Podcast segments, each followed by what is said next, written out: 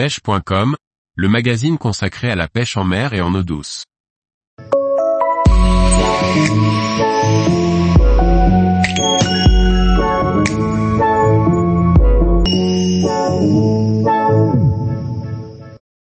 Pêcher la perche en hiver au longbull minnow, une option à prendre. Par Julien Lecouple. L'hiver est bien souvent synonyme de pêche au leurre souple. Néanmoins, et considérant certaines caractéristiques du milieu pêché, il est tout à fait possible d'utiliser certains leurres durs avec succès.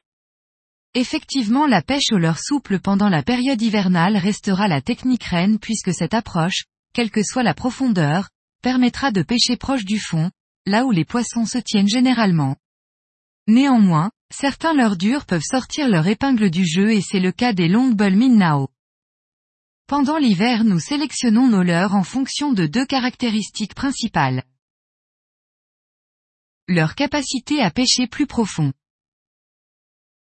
La possibilité de pouvoir pêcher lentement avec. Le longbull minnow suspending possède ces deux caractéristiques.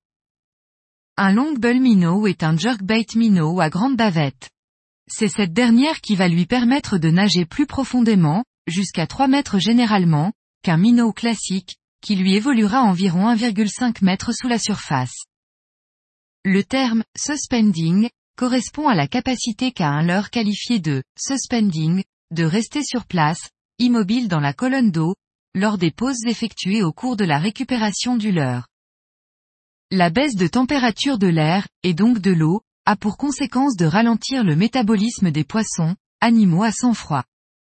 Ils seront de fait nettement moins actifs du point de vue alimentaire, moins enclins à se déplacer. Les poissons tenteront, lorsque leur milieu le leur permet, de gagner des eaux plus profondes moins impactées par les variations de température, et ainsi gagner en confort. C'est précisément pour cela que l'hiver il est admis qu'il faille la plupart du temps pêcher plus profond et plus lentement, et cela afin de coller aux mœurs des poissons. Après avoir lancé votre leurre, l'animation de celui-ci pourra répondre au motif suivant. Effectuez une récupération rapide sur les premiers mètres afin que le leurre gagne rapidement sa profondeur de nage puis faites-la suivre d'une récupération linéaire entrecoupée de pauses. La pause est l'élément central de l'animation car la capacité du leurre à rester immobile pendant celle-ci va nous permettre d'en gérer facilement la durée et par conséquent de pouvoir pêcher très lentement. L'idée est la suivante, susciter l'intérêt du poisson lors des phases de récupération active et lui permettre de passer à l'action lors des pauses. En hiver, l'essentiel des touches surviennent sur cette phase alors restez concentré, bannière semi-tendue. Même si l'emploi d'un ensemble casting est tout à fait envisageable, dans ce cas précis mon choix se portera davantage sur un ensemble spinning. Non pas pour la faculté du spinning à pouvoir lancer un peu plus loin qu'en casting et donc battre plus de terrain car ici l'idée n'est pas de prospecter mais plutôt de pêcher sur des zones identifiées. Ici, le fait de pouvoir lancer plus loin va me permettre de me tenir plus éloigné du poste et donc de gagner en discrétion, ce qui est un atout lorsque les eaux sont claires.